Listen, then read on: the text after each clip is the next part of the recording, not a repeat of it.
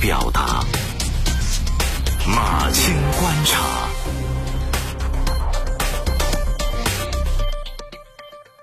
马清观察交流对新闻的看法大家好我是马清昨天在网上有个北京大妈火了这个大妈呢在公交车上她说自己是肢体残疾然后要求别人给她让座有个女孩就给她让了座大妈呢反而指责年轻人占了老弱病残专座还说了一番嗯、瞧不起外地人的话。臭外地的上上上北京要饭来了，我二环以里就冷到到北京，我还真是正黄旗人，你没那素质啊！小点声啊！什么小点声？还有你这死顶的份儿，北京首都我的家。拍摄视频的人说自己是第一时间给大妈让座的，并且当时车厢内乘客也不算多，还有空余的座位。那这个事儿呢，其实我是这么看的，就是我们看到，但凡是有让座的新闻进到了舆论场里面，它一般呢都是有情绪对立的。一种情绪对立呢，就是年轻人和老人之间的代际冲突。但是我们首先说啊，就是在公交车上让座这个事情，每次一讲都会讲到说啊，年轻人我们也很累啊，我们为什么要给老年人让座？然后老年人就也也会说啊，年轻人你不懂事儿啊，你们怎么这么这么不尊老爱幼啊什么的？我们经常也会看到这样的讨论。其实我觉得这个十几二十年前啊，我们这种话题已经讨论了很多很多遍了，就什么上让座是义务还是美德啊？呃，对年轻人也会劝啊，说你们会老；对老年人也会劝啊，你们不要倚老卖老。那现在呢，道理还是那个道理，可是呢，确实已经磨得人都耳朵生茧子了啊！生茧子呢，我也大致的还把这个 这个道理再说一遍，就是我们为什么要尊老爱幼？为什么要让座？为什么公交车上、地铁上面都会有老弱病残孕的专座？因为道德，它和法律一样，都是一种社会规范。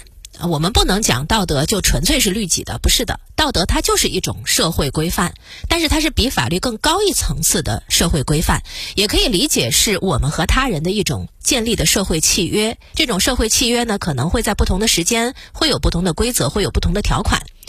呃，买票上车的乘客的确人人权利平等，座位的分配一般是按先来后到的原则，这个没有错。但是你看到那个老弱病残孕的专座了吧？这个意味着每张票它暗含了礼让老弱病残孕的例外性条款。但是呢，文明社会当中尊老爱幼、礼让感谢，它是成双成对出现的，就是没有什么单向度要求尊重的。如果单向度要求，那是换不来尊重的。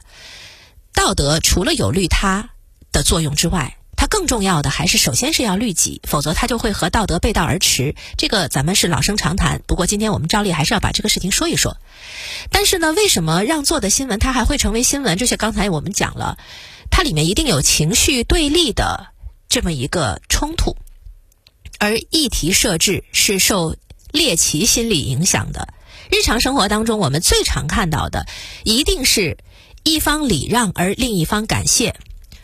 或者就是一方不让而另一方忍耐，无论是哪种情况都没有新闻性，就算是吵两句嘴，也不会变成有传播价值的冲突。所以，凡是能够进入舆论场进行讨论的让座新闻，它一定是有情绪对立，而且这个对立是比较严重的。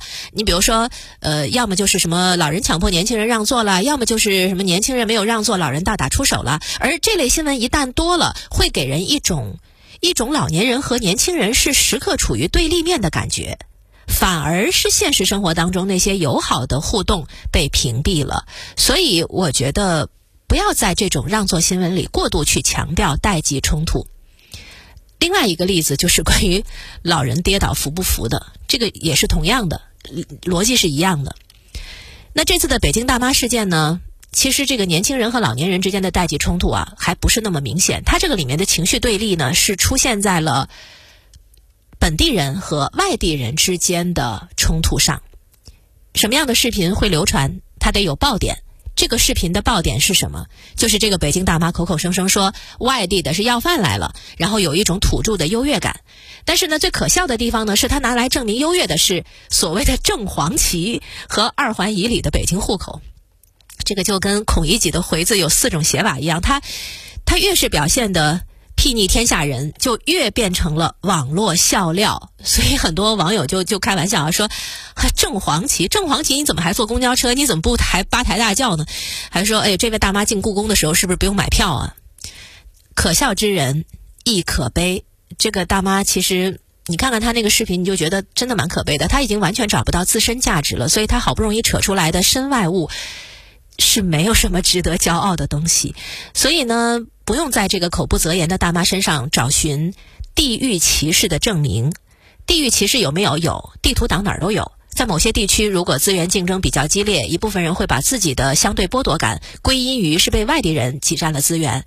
但是，最好的反击不是去痛骂，而是监督政策制定者一定要公平行事。